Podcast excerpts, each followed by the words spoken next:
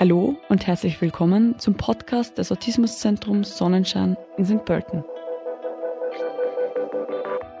Die Idee dieses Podcastes ist, Informationen rund um das Thema Autismus-Spektrum mit Eltern, autistischen Menschen, Fachpersonen, aber auch allen anderen Interessierten zu teilen. Da jedes Kind einzigartig und jede Situation sehr individuell zu betrachten ist, können und wollen wir mit dem Podcast natürlich keine Therapie ersetzen, sondern ein paar grundlegende Ideen und Tipps mit unterschiedlichen InterviewpartnerInnen besprechen. Wir sind uns dessen bewusst, dass das Thema Autismus ein sehr vielseitiges Themengebiet ist. Daher freuen wir uns darauf, verschiedene Meinungen zu dem Thema zu hören und zu besprechen. Denn nur so kann der Podcast und unser Wissen zu dem Thema weiter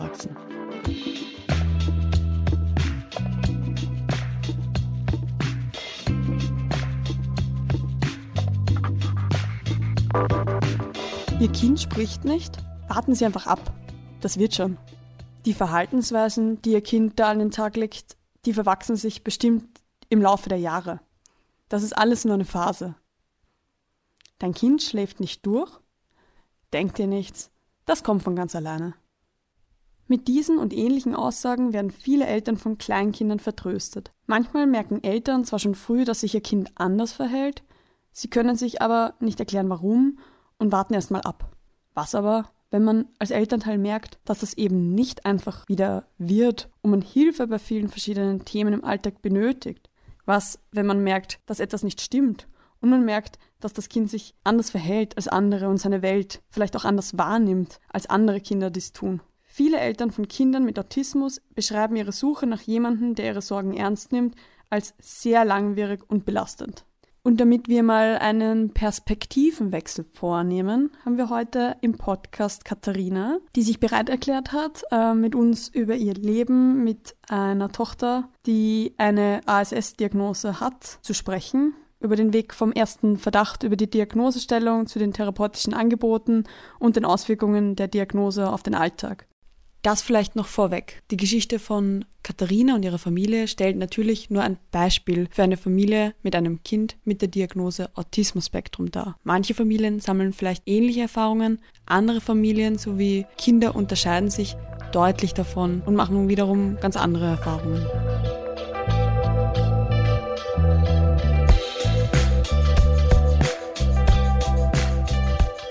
Katharina, bevor ich mit der ersten Frage beginne, wollte ich noch sagen, dass wir, das ganze Team, extrem dankbar sind dafür, dass Sie sich heute Zeit genommen haben und Ihre Geschichte mit uns und mit vielen anderen Familien, denen es vielleicht ganz ähnlich gehen könnte, teilen. Wir denken, das ist extrem wichtig und sind sehr, sehr froh, Sie hier zu haben. Und nun zur ersten Frage. Und zwar, Sie haben ja nicht nur eins, sondern drei Kinder. Und wir wollen heute aber über Ihre Familie, insbesondere über Ihre Tochter Marie sprechen, die die Diagnose frühkindlicher Autismus erhalten hat. Äh, wie würden Sie als Eltern, als Mutter Ihre Tochter Marie beschreiben? Was sind ihre Stärken und worin braucht sie noch Unterstützung?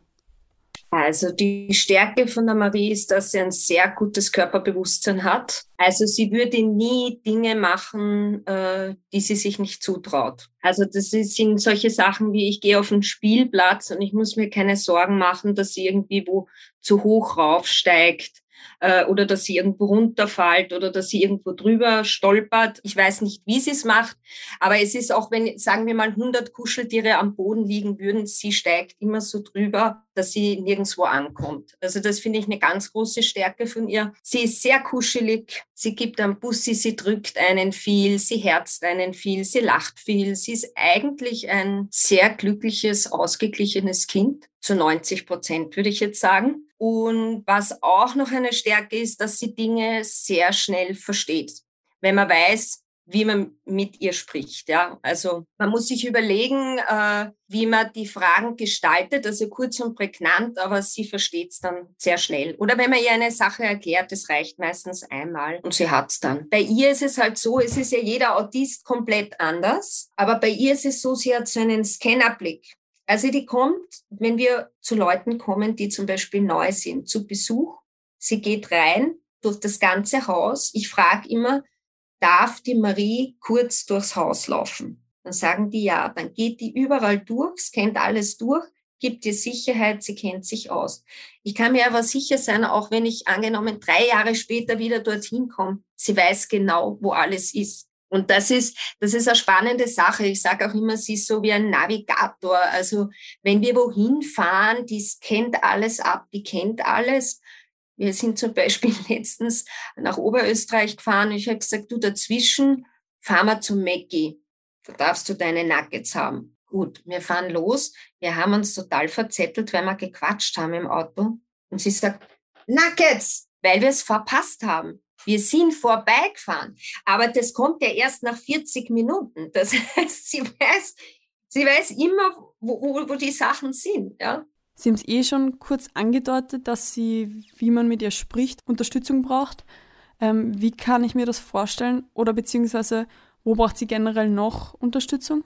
Also sie braucht ja quasi im ganzen Alltag Unterstützung. Das fängt an vom Schuhe anziehen bis zum Essen zubereiten, ähm, Zähne putzen, duschen, eigentlich alles. Aber man kann ihr Hilfestellung geben und wenn man ihr jetzt eine Sache zeigt, wie zum Beispiel die Schuhe, wenn sie jetzt neue Schuhe wieder hat, ja, dann zeige ich ihr das einmal und das funktioniert dann meistens, ja. Also das sind, würde, würde ich sagen, da muss man sie unterstützen. Und auch in der Sprache. Also wenn ich jetzt eine Schachtelsätze machen würde, sie steigt ab dem dritten Satz aus, weil sie nicht versteht, wo geht das hin. Also kurz und prägnant sagen, äh, in einer Abfolge, du ziehst jetzt die Schuhe an, dann fahren wir Auto und dorthin.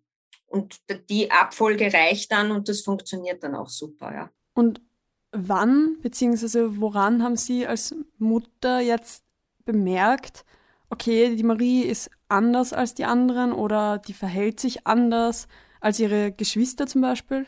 Ich habe es gemerkt bei der Marie, dass sie äh, niemanden an sich hat ranlassen außer ich. Ich war für sie eine ganz starke Bezugsperson.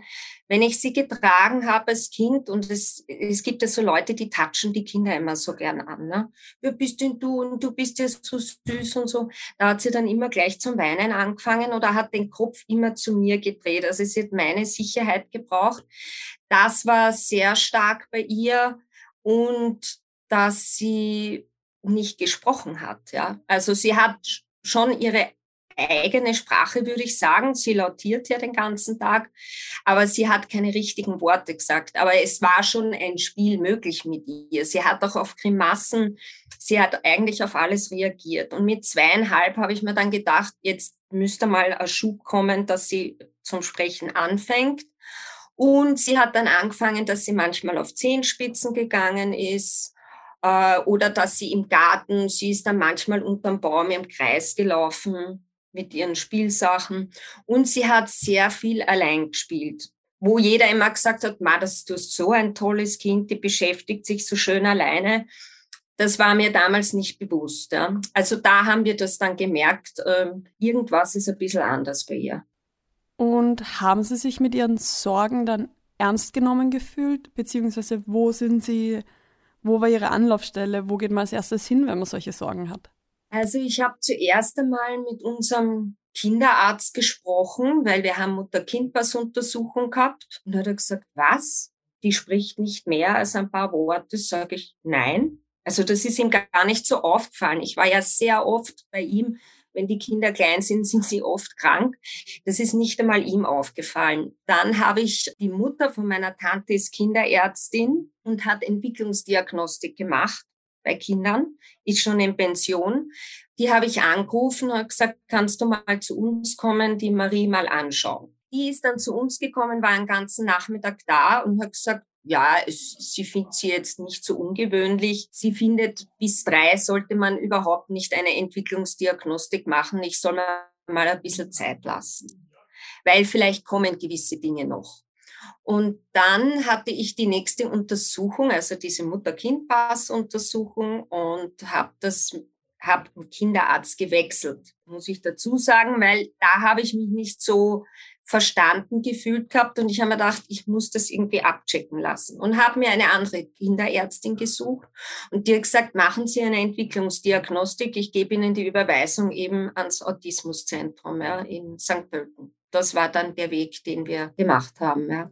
Und wie ist das dann weitergegangen? War dann die Diagnose direkt im Autismuszentrum? Also das ist dann so weitergegangen, dass wir eben ins Autismus, also nicht direkt ins Autismuszentrum, halt ins Ambulatorium Sonnenschein gefahren sind. Dann haben wir eine ärztliche Kontrolle gehabt. Die wollte natürlich dann alles genau wissen. Ähm, dann hat sie gesagt, ja, sie hat äh, ein paar Sachen, die sind autistisch, aber nicht so prägnant für sie. Und dann hat sie gesagt, na, machen wir dann doch einmal dieses Setting, also diese fünf oder sechs Einheiten, wo die Marie dann halt angeschaut wird von Psychologen, ja. Und das war dann der weitere Verlauf. Und was ist dann genau rauskommen nach dem ganzen diagnostischen Prozess im Fall jetzt von der Marie? Also wir sind dann eingeladen worden zu einem Gespräch, wo dann das Ergebnis herausgekommen ist. Ich habe mich natürlich dann vorher schon ein bisschen auseinandergesetzt mit dem Thema und habe dann gehofft, dass es vielleicht die leichtere Form ist, also Asperger. Und die Diagnose war halt frühkindlicher Autismus, aber in so einem Grenzbereich, habe ich gesagt. Ja, also es wird ja nach Punkten bewertet äh, und die waren jetzt nicht so extrem hoch. Aber es war, also für mich ist eine Welt zusammengebrochen, muss ich ganz ehrlich sagen. Ja. Weil man hofft irgendwie, vielleicht ist das äh, nur was Temporäres. Ja? Also vielleicht hat sie irgendwas, wo man sie so unterstützen kann mit Therapie. Auf jeden Fall, ja, wie soll ich sagen, es war extrem schwer. Ich habe sehr viel geweint, wie wir heimgefahren sind. Ich bin in ein ganz tiefes Loch reingefallen, weil dieses Thema, das hat einfach den Rahmen gesprengt, ja, für mich in dem Moment und äh, frühkindlicher Autismus noch dazu. Da gibt's ja so viele und das Spektrum ist einfach so immens groß. Das ist mir jetzt erst bewusst nach all der Zeit. Ja, es war schwierig und es waren so viele Fragen offen. Man sitzt dort und bekommt die Diagnose und man möchte einfach wissen, was passiert jetzt mit dem Kind oder was passiert mit uns oder was passiert jetzt mit meinem Leben und man kann da keine Antwort drauf geben in dem Moment.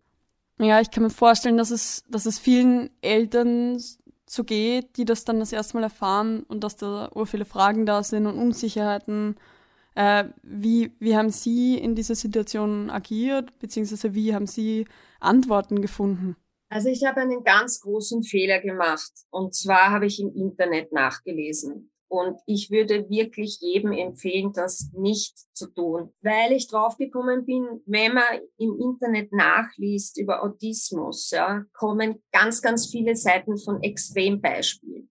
Weil jemand, also die, Marie ist für uns so, dass ich nicht das Gefühl habe, ich muss endlos lange Berichte schreiben, weil ich mit ihr nicht klarkomme. Und ich habe halt sehr viele Berichte von Eltern gelesen, die teilweise keine Therapie hatten, die sehr spät eine Diagnose erhalten haben und die nervlich völlig am Ende waren. Und das hat mir so viel Angst gemacht, weil da habe ich so schiere Sachen gelesen, dass ich mir gedacht habe, mein Leben ist gelaufen. Also ich kann nie wieder in den Urlaub fahren, ich kann nie wieder arbeiten, Freunde treffen. Also das war ganz schlimm und da muss ich echt sagen, ja nicht äh, solche Dinge lesen, lieber an sich an Leute wenden, ähm, die auch autistische Kinder haben, also Hilfe suchen oder Therapeuten, die sich damit auskennen oder Seiten von Leuten, wo das fundiert ist, was sie schreiben. Das wäre ein großer Tipp und das muss ich sagen, das sind ein paar Sachen, die ich gelesen habe, die hängen mir heute noch nach wo ich mir manchmal denke, um Gottes Willen, erwartet mich das noch, kommt das noch oder eben nicht. Ja.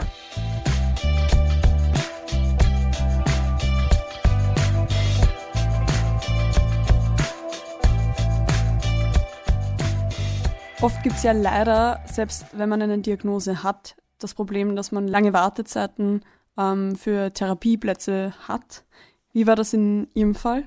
Also ich muss sagen, Damals, wie die Diagnose rausgekommen ist, stand dabei, eine Therapie wäre notwendig und sie werden sich darum kümmern, dass wir bald einen Platz bekommen. Es war dann wirklich so, dass wir, ich glaube, fünf Monate später oder so einen Therapieplatz bekommen haben im Autismuszentrum. Äh, und ich sollte dann mir aussuchen, wie oft. Und sie haben uns nahegelegt, umso öfter, umso besser.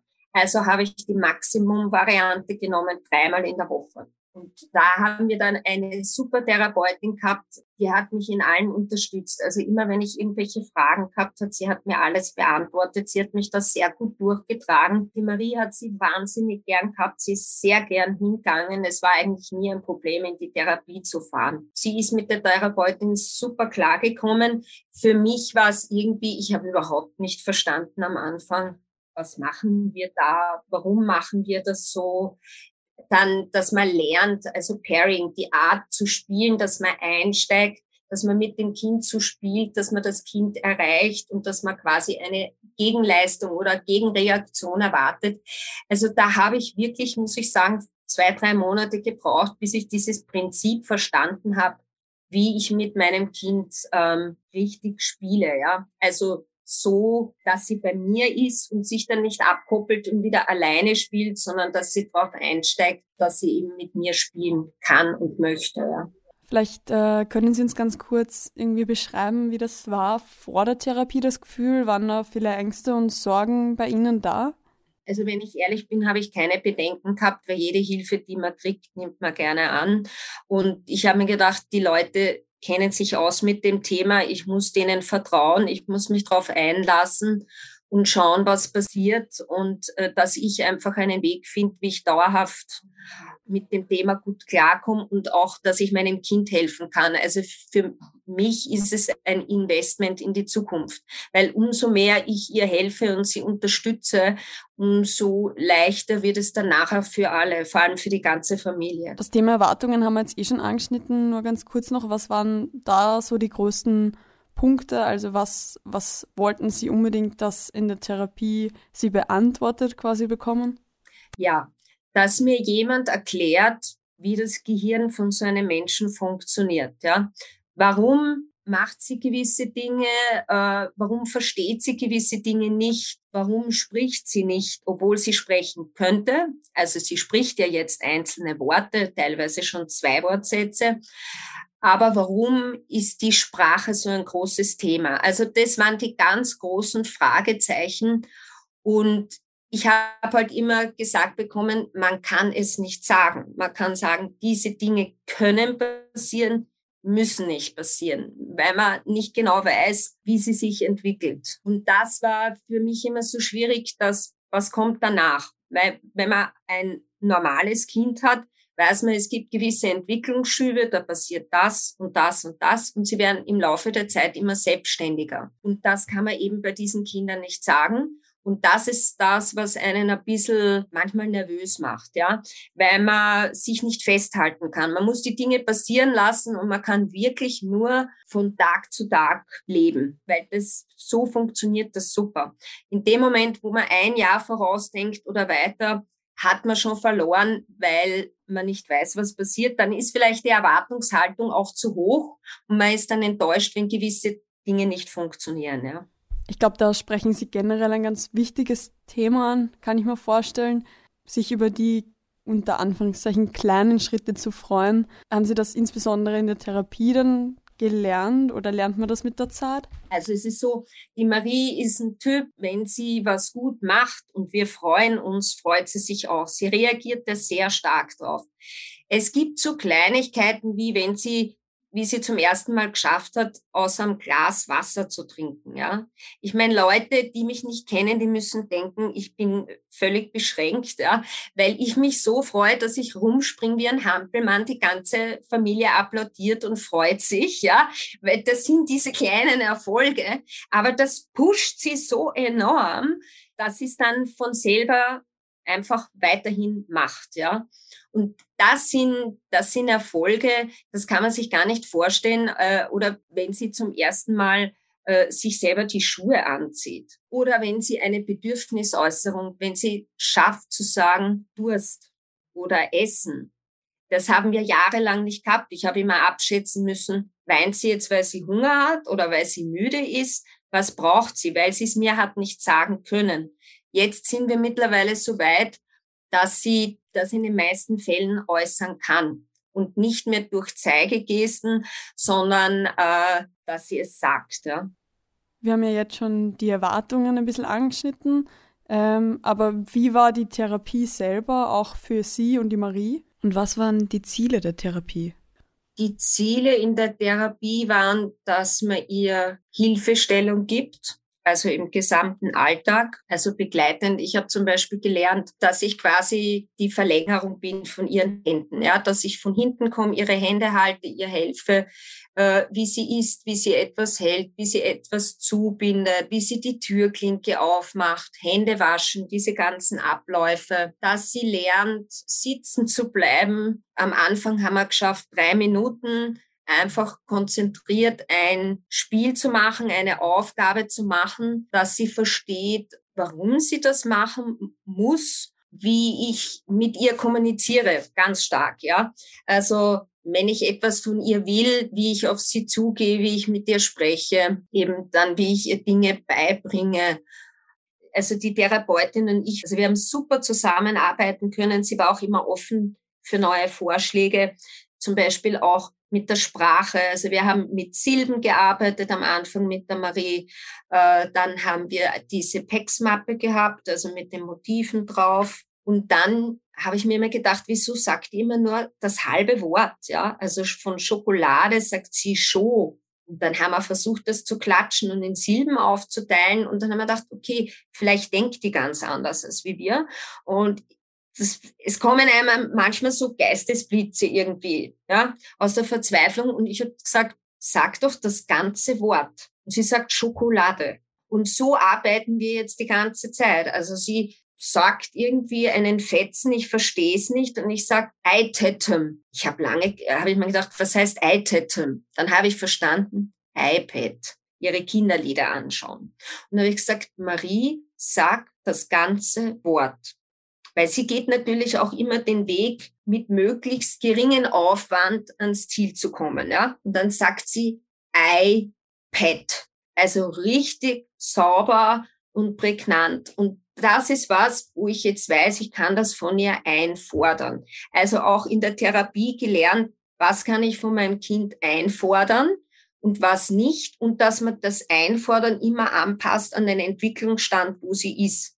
Also wenn ich weiß, sie kann den Wasserhahn aufdrehen und sich die Hände ruppeln, dann kann ich das einfordern, auch wenn sie stinkig drauf ist. Aber wenn sie das Prozedere nicht kann, auf den Seifenspender oben drauf drücken, dann kann ich das von ihr nicht verlangen. Dann muss ich das so lange mit ihr üben, dass ich das dann einfordern kann von ihr. War es auch ein Ziel, dass sie schrittweise lernt, ihre Bedürfnisse zu äußern? Ja, Genau. Am Anfang war es so, dass sie zeigen sollte, was sie will. Das hat sie von sich aus schon gemacht. Das, was ich sagen muss, was ganz wichtig ist, ähm, was ein großer Knackpunkt war, diese Kinder können nicht imitieren oder wenig. Also die lernen nicht wie andere Kinder parallel, die sehen das bei den Eltern und übernehmen das. Und wie ich das verstanden habe, dass sie das nicht hat oder in einem ganz geringen Ausmaß, habe ich gelernt, ihr beizubringen, zu imitieren manchmal extrem überzogen und aber auch langsam für sie. Und das hat dann so gut funktioniert, dass wir angefangen haben, äh, Laute nachzusprechen. Ich benenne halt alles. Das ist auch ein Ziel der Therapie, dass man Dinge einfach benennt. Wenn wir zum Beispiel uns hinsetzen und essen, dass ich sage, so, da stellen wir jetzt den Teller hin, das ist die Gabel, das ist das Messer, das ist der Becher, dass man das einfach immer wieder wiederholt, dass sie weiß, was was ist. Dann der nächste Schritt war, dass ich die Bestecklade aufgemacht habe, ihr das, das Vierer-Set oben hingelegt habe und sie habe einsortieren zu lassen, um zu schauen, hat sie es auch wirklich verstanden? Weiß sie, was eine Gabel ist? Dann der nächste Schritt war, es gibt Gabeln, große und kleine, also in verschiedenen Formen. Ja? Also dass es nicht nur die eine Gabel gibt, die sie zu Hause liegen hat, sondern verschiedene. Das ist dasselbe wie mit dem Händewaschen. Es schaut jedes Waschbecken anders aus, jedes Wasserhahn geht anders auf, das Handtuch ist woanders, die Seifen sind unterschiedlich dieses Generalisieren, dass es da einfach verschiedene gibt, ja, dass sie nicht nur unser Waschbecken kennt und dort die Hände wascht, sondern dass sie es woanders auch kann. Das sind lauter so kleine Millischritte, die man halt mit ihr üben muss. Und man muss schon ein bisschen am Ball bleiben, weil wenn man das vernachlässigt, sie werden dann manchmal schon ein bisschen faul. Weil die Schwierigkeit ist oft, will sie etwas nicht oder versteht sie es nicht? Oder sie ist einfach so wie viele Kinder faul, die Mama wird es schon machen. Sie sitzt auch manchmal vorm Teller, ja, äh, und schaut mich so an, so quasi, ich soll sie äh, füttern. Und dann sage ich, du Marie, das kannst du schon selber. Ich bin dann auch draufgekommen, ich habe ihr oft den Teller hingestellt und sie hat einfach so lang gewartet, bis ich kommen bin. Und ich habe mich dann umdreht und weitergemacht und gesagt, du, ich kann jetzt gerade nicht, isst doch selber. Und natürlich hat sie es gemacht. Ab dem Zeitpunkt habe ich verstanden, dass sie mehr versteht, als ich dachte. Das habe ich in der Therapie auch gelernt, dass ich mir genau überlege, was ich sage, wo ich hinschaue, was ich mit meinen Händen mache. Und ich habe das immer weniger sein lassen, äh, bis zum Schluss dann so war, äh, sie kann die Dinge benennen, alle, fast alles, dass ich sage äh, zum Beispiel zu ihr, was ist denn das? Und äh, dann schaut sie mich so an, sage ich, das ist eine, und dann sagt sie Banane. Früher haben wir halt zuerst hingezeigt, dann haben wir äh, die Silben durchgeklatscht und sie hat halt alles abgelesen von meinen Lippen.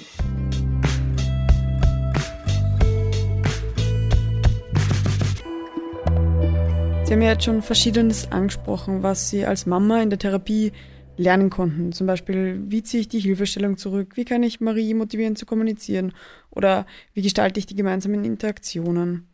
Aber wie würden Sie generell Ihre Rolle in der Therapie beschreiben? Also es war eine perfekte Therapie, würde ich sagen, weil ich bin angelernt worden, wie ich mit meinem eigenen Kind umgehe, wie ich mit dieser Krankheit umgehe. Und ich durfte die Therapeutin immer fragen, wenn ich irgendwo angestanden bin. Also wir haben manchmal Situationen gehabt, da war ich so hilflos zu Hause und ich habe immer zu Beginn der Therapie gesagt, ich habe ein großes Problem, können Sie mir das erklären oder können wir das in der Therapie ausprobieren, wie ich mit der Situation umgehe? Ich bin eigentlich in den zwei Jahren angelernt worden, muss ich sagen, wie ich mit dem Thema umgehe und wie ich meiner Tochter besser helfen kann. Ja. Und wir sind wahnsinnig gern hingefahren. Wir waren beide, die Marie und ich, immer irrsinnig fertig nach der Stunde, weil es so intensiv ist. Aber es war total super. Und wir waren ganz traurig, wie es vorbei war. Weil Sie gemeint haben, es war so intensiv. Ähm, war irgendwas besonders schwer oder kräftezehrend? Ja, es gibt Situationen, wo sie auszuckt und ich weiß nicht was. Also sie wirkt dann so hilflos, weil das sind so Momente, wo sie vielleicht nicht mehr oder ziemlich sicher nicht äußern kann, was sie will. Das ist auch manchmal in der Therapie passiert. Und es ist so schlimm, wenn man, wenn es Momente gibt, wenn man sein eigenes Kind nicht versteht. Man versucht dann in der Verzweiflung alles Mögliche durchzuprobieren und dann stresst man das Kind manchmal noch mehr. Und ich habe dann halt auch gelernt in der Therapie, dass ich mich da ein bisschen zurücknehme, dass ich sie runterkommen lasse, dass sie quasi über diesen Peak drüber kommt. Und in dem Moment, wo ich gemerkt habe, sie ist wieder ansprechbar, dass ich versucht habe, dann rauszufinden, was war das Problem eigentlich. Und sind manchmal auch nur Kleinigkeiten, ja. Aber diese, diese Hilflosigkeit vom eigenen Kind und man will sie dann eigentlich nur drücken und sagen, du, es ist alles gut ich helfe dir schon. Sie ist dann auch manchmal so, dass sie dann eben nicht genommen werden will. Sie schiebt einen dann weg. Das tut dann noch zusätzlich weh. Mittlerweile ist es so, dass wir den Umgang haben, wenn sie so auszuckt, sagt sie Mama fest. Also sie spürt ihren Körper nicht mehr. Ich muss dann hingehen und sie ganz fest drücken und ich merke, wie sie dann so richtig seufzt und loslässt, dann sackt das Ganze runter, weil ich bin draufgekommen, ihre größte Angst ist, dass ich sie nicht verstehe, dass ich sie verstoße oder dass ich wütend bin auf sie. Und das ist, und da haben wir jetzt einen sehr guten, das ist aber erst seit zwei Monaten, haben wir einen sehr guten Weg gefunden, äh, wie wir miteinander kommunizieren, ja, nonverbal in diesen Situationen. Wir haben jetzt ganz viel über die Therapie geredet und auch die Fortschritte, die die Marie gemacht hat und ihr quasi gesamt. Wie kann ich mir aktuell den Alltag vorstellen? Was sind die schönen Momente? Was sind Momente, wo, wo man halt ähm, auch wieder zweifelt? Ähm, und woran merkt man, okay, da ist die Marie halt einfach anders? Der Alltag schaut so aus, dass sie kaum selbstständig ist. Das heißt, 24 Stunden das Kind begleiten. Also sie ist sehr genügsam und glücklich und ähm, selten hat sie Auszucker, aber es ist einfach so, weil sie so still ist. Ja, sie kommt sie kommt jetzt nicht so oft und packt einen und sagt, ich will jetzt das und das spielen, sondern man muss aufpassen, dass man nicht sagt, oh, das ist super, die spielt jetzt gerade so nett. Also man muss sie immer holen und sie wieder integrieren und äh, sich mit ihr beschäftigen und sie fordern vor allem. Also ich habe lange gedacht, ich muss sie körperlich stark betätigen, damit sie besser schläft, weil sie ganz äh, starke Schlafstörungen hat. Ja? Ich bin aber draufgekommen, das ist nicht das Körperliche, sondern das Geistige. Also sie braucht geistiges Futter. Man muss sie wirklich ähm, fordern und wenn man weiß, wie man mit ihr Spiele spielen kann, oder jetzt auch in der Schule, ja, die Aufgaben, die sie kriegt, Sie freut sich drauf. Wenn ich sage, machen wir Hausübung, kommt sie. Die macht es in fünf Minuten, vier Aufgaben ratzfatz durch. Weil sie verstanden hat, was man von ihr will und weil sie die Aufgabe an sich auch versteht. Also es ist das Erfolgserlebnis irrsinnig schnell da. Und das haben wir zu Beginn der Therapie, haben wir manchmal Spiele gemacht. Sie hat überhaupt nicht verstanden. Es war für sie nicht logisch, wieso muss ich die Farben sortieren. Ich sehe es ja eh. Und das ist, das ist so ein Reinwachsen, was sich dann auch im Alltag widerspiegelt. Also sie lernt ständig dazu und äh, man hat sich jetzt gerade auf eine Situation drauf eingestellt und dann kommt was Neues und da muss man sich halt adaptieren. Aber man muss halt äh, auf sie schauen. Also wenn sie im Garten draußen ist, äh, kann ich jetzt nicht gemütlich drin sitzen bleiben. Also ich muss immer ein Auge haben, was sie macht, weil wenn man sie ruft, sagt sie ja nichts. Also haben wir auch trainiert in der Therapie, Marie, wie, wo bist du? Sag da. Und das haben wir geübt und jetzt ist es einfach so, dass diese Angst, dass ich nicht weiß, wo sie ist, sie kann einfach antworten und ich gehe dann dem Geräusch nach und hol sie. Und man muss ihr helfen, äh, ja eben bei der Essenszubereitung, beim Anziehen, beim Zähneputzen, Duschen, also eigentlich bei allem. Und das ist aber so eine Automatik bei uns. Ich lebe mit diesem Kind immer zusammen, deswegen ist es selbstverständlich. Aber da merke ich dann den Unterschied natürlich ganz groß zu anderen Kindern. Äh, sie hat einen jüngeren Bruder, der ist vier, der ist enorm selbstständig. Und da merkt man erst, wo sie steht und wo er steht. Und ähm, da passt meine nächste Frage eigentlich sehr gut dazu. Ähm, und zwar, wie ist das generell mit den Geschwistern? Wie, wie geht es denen damit? Ähm, bekommen die das mit? Wie ist die Beziehung zu Marie auch und wie ist ähm, die Beziehung von der Marie zu ihnen? Also ihre ältere Schwester, die ist neun, die weiß natürlich, äh, dass die Marie anders ist. Das weiß sie schon ganz lange, da haben wir mit ihr drüber gesprochen. Die hilft ihr eigentlich immer oder wenn wir draußen am Spielplatz eine Situation haben, wo andere Kinder vielleicht ein bisschen komisch sind, sie verteidigt sie, sie hilft ihr, sie unterstützt sie, sie spielt mit ihr. Manchmal ist halt schwierig, wenn die Marie wütend ist, äh, sagt dann die, ihre ältere Schwester, ich verstehe dich nicht, was willst du? Diese Verzweiflung, warum kommunizierst du mit mir nicht und sagst mir einfach, was das Problem ist? Und der Jüngere, also ihr Bruder, der weiß nicht, dass sie anders ist. Noch nicht. Also für ihn, und das ist das große, große Los gewesen für sie. Sie hat durch ihren Bruder den größten Sprung gemacht, weil er sie so nimmt, als wäre sie wie jedes andere Kind auch. Er geht einfach auf sie zu, holt sie, kuschelt mit ihr, rauft mit ihr, äh, spielt Fangen mit ihr, äh, nimmt sie überall mit. Er, er, er fasst sie auch manchmal richtig roh an, wenn er mit ihr spielen will. Und das ist für ihn einfach alles normal. Und für sie war das so, der will ja was von mir, der will ja mit mir spielen. Und jetzt geht sie zu ihm hin und sagt, Moritz, komm. Und das finde ich wahnsinnig toll, weil ich zwei Kinder habe, die der eine weiß es, der andere weiß es nicht und jeder geht anders mit ihr um. Sie ist halt unser Sandwich, aber ich kann wirklich sagen, es ist super, dass sie Geschwister hat. Also die tun ihr sehr, sehr gut. Ja. Marie ist ja nun auch ein Schulkind und oftmals kann sich auch die Wahl der Bildungseinrichtung als schwierig gestalten.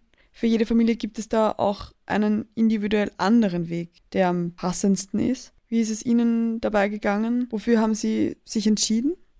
Also wir haben uns entschieden, dass wir Bildungseinrichtungen aussuchen äh, für die Marie, äh, wo sie sich wohlfühlt, wo sie glücklich ist. Ja? Also ich kann nicht eine enorm hohe Erwartungshaltung haben, äh, wo ich weiß, das schafft sie nicht. Oder sie geht irgendwo unter. Also wir haben gesagt, am besten ist es, sie kommt wohin, die verstehen sie und die arbeiten so mit ihr, dass es sich wohlfühlt, dass sie dem folgen kann und im besten Falle Fortschritte macht. Kindergarten, da gibt es jetzt nicht so eine große Auswahl, aber es war so, dass sie natürlich dann eine Stützkraft bekommt, äh, dass eine Sonderpädagogin einmal in der Woche vorbeischaut. Ich habe dann mit der Sonderpädagogin dort gesprochen, mit der habe ich mich ganz gut verstanden. Und sie hat gesagt, es gibt eine ganz tolle Schule, Förderschule, Sonderschule. Und wir sollen uns die einfach mal anschauen und ich soll nach Bauchgefühl gehen. Und ich muss sagen, wir sind, also mein Mann und ich gemeinsam dahin gefahren und ich war emotional total hergenommen, weil mit dieser Hingabe, wie die mit diesen Kindern dort arbeiten und ihnen einfach das Bestmögliche bieten für da, wo sie stehen, diese ganzen Kinder, das hat mich so abgeholt in dem Moment, dass ich mir gedacht habe, genau das sollte sie machen. Und ich meine, die Lehrerin, die sie hat, die hat gesagt, bitte. Und wenn Sie, wenn Sie Ergotherapie machen, erzählen Sie mir davon, vielleicht kann ich da was noch mit äh, einbringen in den Unterricht. Und ich habe ein Treffen gehabt mit der nach zwei Wochen, die hat mir Sachen über mein Kind erzählt. Das war so spannend und ich habe gemerkt, ui, die kennt sich richtig, richtig gut aus. Und die hat mir dann wieder Sachen erzählt, wo ich mir gedacht habe, super, jetzt habe ich wieder was, wo ich mit der Marie wieder arbeiten kann. Also das ist total super, die Kommunikation zwischen uns, weil ich gebe ja ein paar Brocken, die sie vielleicht braucht, ja, für die Schule zum Arbeiten.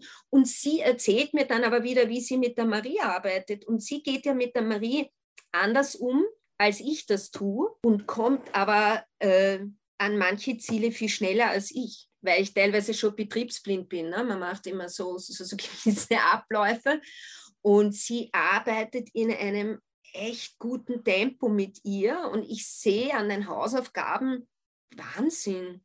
Das ist eine spannende Zeit und auf das freue ich mich einfach. Und es, wenn einmal was schlecht ist, muss es nicht heißen, dass es dann immer so ist, sondern dass, äh, so wie in unserem Fall, die Schule war ein absoluter Glückstreffer und ich kann einfach wieder ruhig schlafen, weil ich weiß, ich kriege nicht einen Anruf, bitte holen Sie das Kind ab, wir kommen mit dem Kind nicht zurecht. Ja.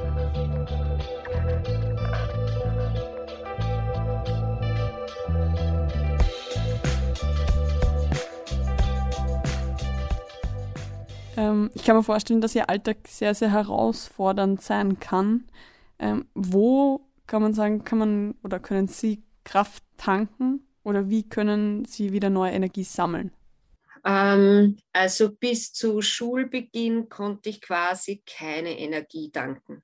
Die einzige Zeit war Urlaub gemeinsam, weil das immer super ist. Also erstens mal schläft die Marie im Urlaub immer, jeden Tag durch. Uh, und sie ist generell ein Typ, also möglichst viel Neues sehen.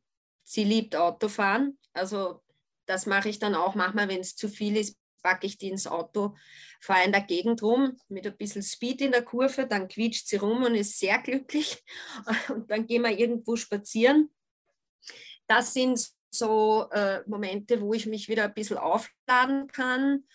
Ähm, aber es war in Summe zu wenig, muss ich sagen. Also ich merke erst jetzt, seit sie in der Schule ist und die Vormittage frei sind, und das habe ich wirklich knapp zehn Jahre nicht gehabt. Ja.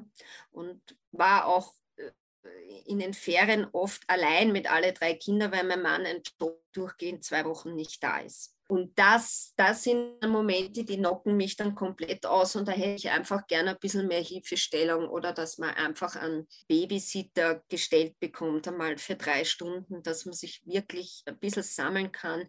Das, was für mich so anstrengend ist, ist oft dieser Lärmpegel, ähm, dieses immer aufpassen. Also das stresst einen schon, dass jetzt nichts passiert, ja, oder dass das Gartentor immer zu ist oder wenn man einkaufen ist, dass sie nicht einfach wegrennt, weil sie kann ja nicht sagen, hallo, ich bin die Marie und ich wohne dort und dort, das kann sie gar nicht. Also Kraftquelle ist momentan äh, der Vormittag, äh, dann, dass durch diese durch das Melatonin die Nächte besser geworden sind. Das, was mir noch ein bisschen fehlte, ich würde einfach gern wieder mehr am sozialen Leben außen teilnehmen. Also jetzt nicht nur als Mutter, sondern einfach als eigenständige Person. Ja.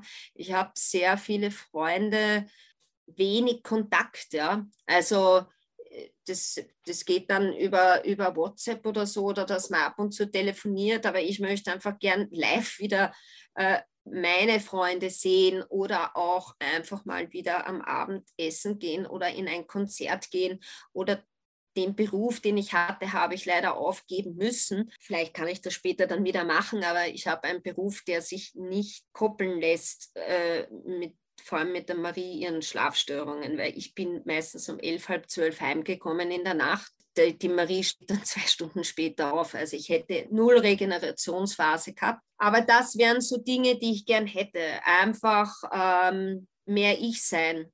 Mhm. Ich habe alles gegeben und das werde ich auch weiterhin tun, aber ich spüre innerlich, es kommt jetzt irgendwie so der Zeitpunkt, wo ich sage, ähm, ich muss für mich auch was Gutes tun. Ich bin auch noch da und ich darf mich auch ausklinken. Ich muss nicht den ganzen Tag funktionieren und ich muss auch nicht rund um die Uhr helfen. Ich muss einfach auch abgeben können. Äh, also auch äh, in meinem Umfeld an, an meine Eltern oder an meinen Bruder, dass ich sage, kannst kannst du den Part übernehmen. Also einfach auch locker lassen, ja. Ja, das klingt nach einer guten Strategie. Würden Sie das dann auch anderen Eltern raten, dass sie, auch wenn es schwierig ist, sich trotzdem versuchen sollen, Zeit für sich zu nehmen? Ja, das ist das Wichtigste überhaupt, unabhängig davon, ob man ein Kind mit einer Entwicklungsstörung hat, wie es die Marie hat oder nicht. Ja.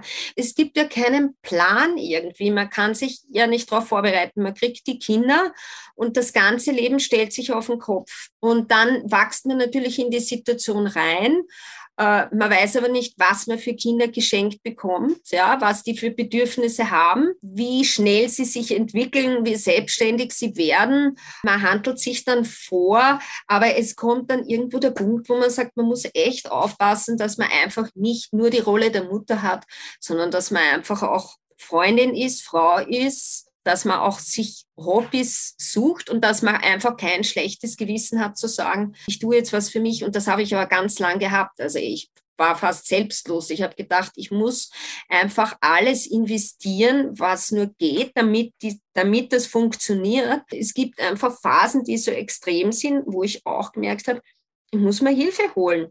Und ich, ich brauche jetzt echt psychologische Beratung. Es muss nicht lang sein, aber ich brauche, ich stehe an und das war das Beste, was ich habe machen können. Und, das muss ich jetzt auch noch sagen, äh, wir sind ja in dieser Elterngruppe drinnen und dass man einfach versteht, erstens, man ist nicht alleine und jedes autistische Kind ist anders und jeder hat andere Hürden. Und das ist einfach so spannend, dass man sieht, wie vielschichtig das ist und dass der Mensch auch anders ticken kann und trotzdem irgendwie zu einem Ergebnis kommt. Ja. Und das ist so schön zu sehen, wenn man sich da auf das Ganze drauf einlässt und versucht, diesem Kind zu helfen, aber nicht bis zur Selbstlosigkeit. Also da, da muss man wirklich aufpassen, dass man nicht zu viele Ressourcen und Energien von sich selber hergibt, weil das spürt sie dann auch. Und es ist umso ruhiger man wird oder ist, umso mehr erreicht man. Und ich habe einfach, ich bin generell ein ruhiger Typ, aber das Schöne ist, dass ich durch meine Tochter mich sehr stark verändert habe, nämlich so zu Positiven. Ich merke einfach, ich muss ruhig bleiben, wenn das alles ähm, eskaliert, weil umso ruhiger ich bin, umso mehr hilft es denen, umso schneller sind die unten und es bringt überhaupt nichts, wenn ich die Nerven komplett weghau. Und die Marie entwickelt sich weiter, aber ich auch und die gesamte Familie und man kriegt auch sehr viel positive Dinge wieder zurück und man sieht eben, dass das Leben so plakativ gesagt nicht schwarz-weiß ist. Es gibt einfach so viel mehr und es ist einfach wahnsinnig spannend, wie ein Mensch manche Dinge anders sieht als wie wir und es fühlt sich trotzdem richtig an. Das wünsche ich mir einfach, dass andere Leute das auch ähm, sehen und annehmen.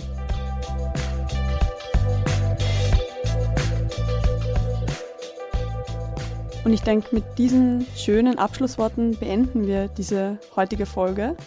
Ich darf mich im Namen des gesamten Teams bei Ihnen bedanken dafür, dass Sie so offen und ehrlich über Ihre Geschichte, über das Leben mit der Marie gesprochen haben.